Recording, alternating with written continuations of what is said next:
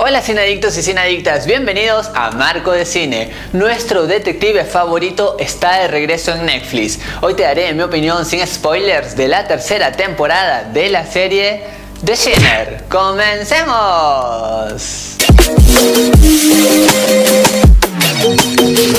Comienzo este review dándote un poco de tranquilidad porque sin ninguna duda como ya nos viene ofreciendo en las temporadas anteriores, esta serie sabe cómo mejorar la atención desde el minuto cero porque conforme pasen los minutos toda esta tensión va a ir en aumento y la calidad en cuanto a ponerte nervioso y mostrarte secretos es genial. Y como siempre nos ofrecen excelentes giros. Yo tenía algo en mente de las cosas que iban a pasar sobre la historia ¿no? de Jamie y Nick. Sin embargo, por ahí yo pensaba que iba a suceder algo y literalmente me desarmaban el rompecabezas que estaba armando porque daba un giro realmente lógico, eso lo aclaro, y esto como que te hace engancharte más, porque uno solamente no se convierte en un recolector de pistas que nos van tirando en cada capítulo, sino acá lo más importante es saber qué pistas te pueden servir. La narración es muy buena porque tiene un ritmo eficaz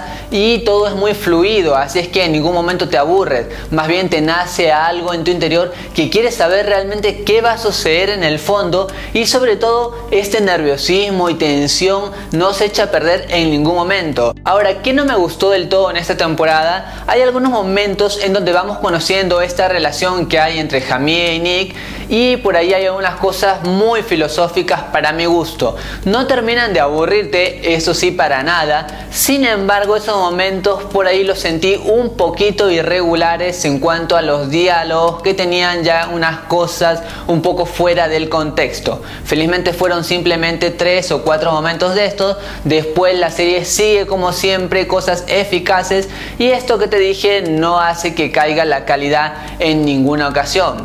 A su vez estos personajes, por ejemplo, que también me agradó esta creación, es que se notan cercanos en cuanto a sus actitudes. Por ejemplo, está el hecho de a veces ocultar tus sentimientos ocultar algunas cosas que piensas porque quizás es mejor, pero simplemente acá hay cosas que te hacen dudar de esto. Entonces uno no sabe si realmente los personajes son del todo buenos o del todo malos o si los puedes justificar algunas cosas que van haciendo. Eso va a depender de cada uno y eso me pareció algo acertado por parte de la producción. Y literalmente me pasé sin acertar casi todo porque siempre había algo que me iba sorprendiendo. A esto también buen conjunto de cosas realizadas por todo el equipo técnico. También tengo que rescatar el gran trabajo de la actuación de todos los personajes. No hubo ninguno que yo diga, bueno, este se ve medio malo, este se ve que no actuó bien. Más bien todos logran tener una química entre ellos que agrada. Y si tú me preguntas, por ejemplo, ¿es necesaria ver las otras dos temporadas para ver esta? No, definitivamente no.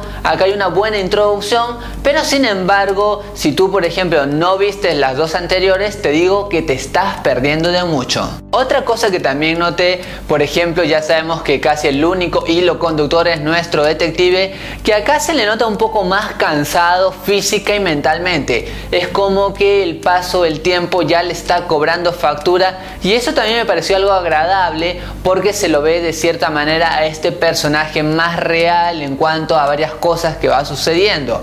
Y no hay nada como que muy exagerado. El final también es acertado, tiene un final atrapante y más allá de que te deje una reflexión y te haga algunas preguntas sobre una amistad que ahí se va a palpar, es todo como que cierra muy bien y de una manera increíble. The Sinner temporada 3 es como siempre un gran entretenimiento en donde nos ofrece mucha pero mucha atención, así es que es muy recomendable para ver en Netflix.